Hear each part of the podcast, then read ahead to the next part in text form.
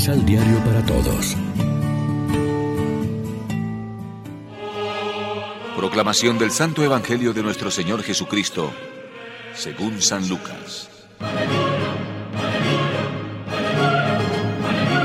Entre tanto, se habían reunido miles y miles de personas hasta el punto de que se aplastaban unos a otros.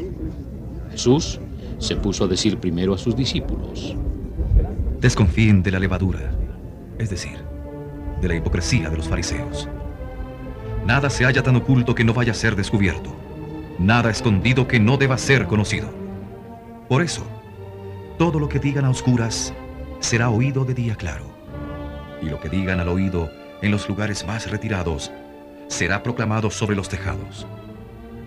Yo les digo a ustedes, amigos míos, no teman a los que matan el cuerpo y enseguida no pueden hacer nada más.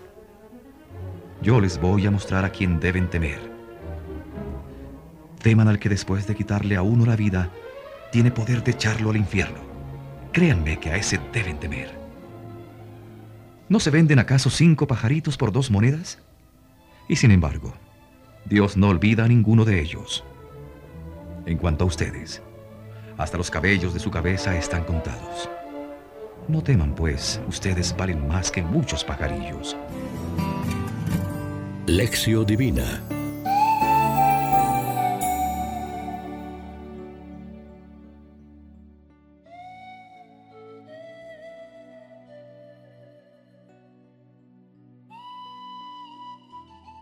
Amigos, ¿qué tal? En este viernes 14 de octubre nos alimentamos una vez más con el pan de la palabra que nos ofrece la liturgia.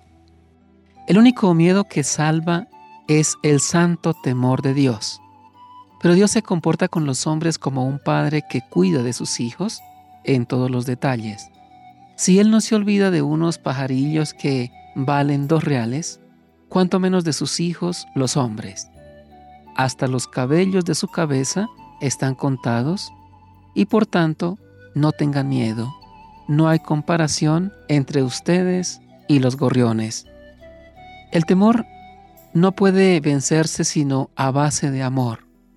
Tal has de ser nuestra respuesta al cariño que Dios nos tiene y que debe suscitar en nosotros una fe y una confianza totales, como en el caso de Abraham, el nómada de Dios, que creyó contra toda esperanza.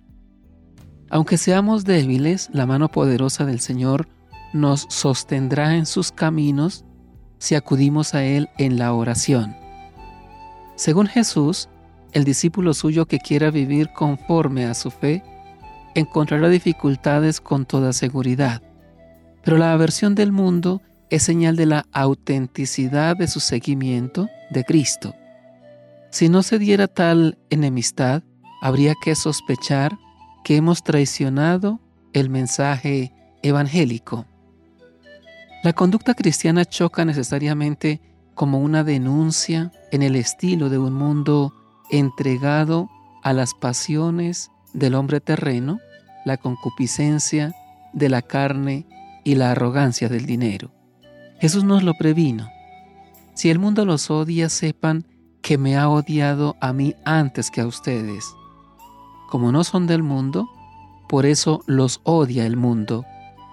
Al mismo tiempo, la señal de autenticidad, la persecución que repetidamente anuncia Cristo, puede ser también un aviso de fidelidad, porque no toda repulsa de los cristianos y de la comunidad eclesial es rechazo a Jesús y a su Evangelio, lo cual viene a avalar la fidelidad de los cristianos al reino de Dios, que es amor y fraternidad, liberación del pobre y solidaridad con el oprimido. Reflexionemos. Agradecemos en la oración la posibilidad que tenemos de conocer el amor de Dios que en la muerte de Jesús ha sido bendición para la humanidad. Oremos juntos. Señor, lo mismo en la adversidad que en la vida diaria, haremos nuestro un estilo sencillo, alegre y servicial para poder testimoniar nuestra fe y nuestra esperanza a base de comprensión, entrega, solidaridad y comunión de vida y destino con nuestros hermanos. Amén.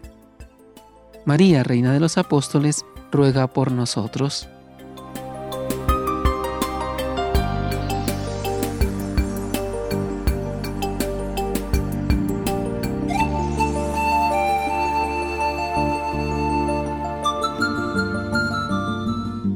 Complementa los ocho pasos de la Alexio Divina adquiriendo el emisal Pan de la Palabra en Librería San Pablo o Distribuidores.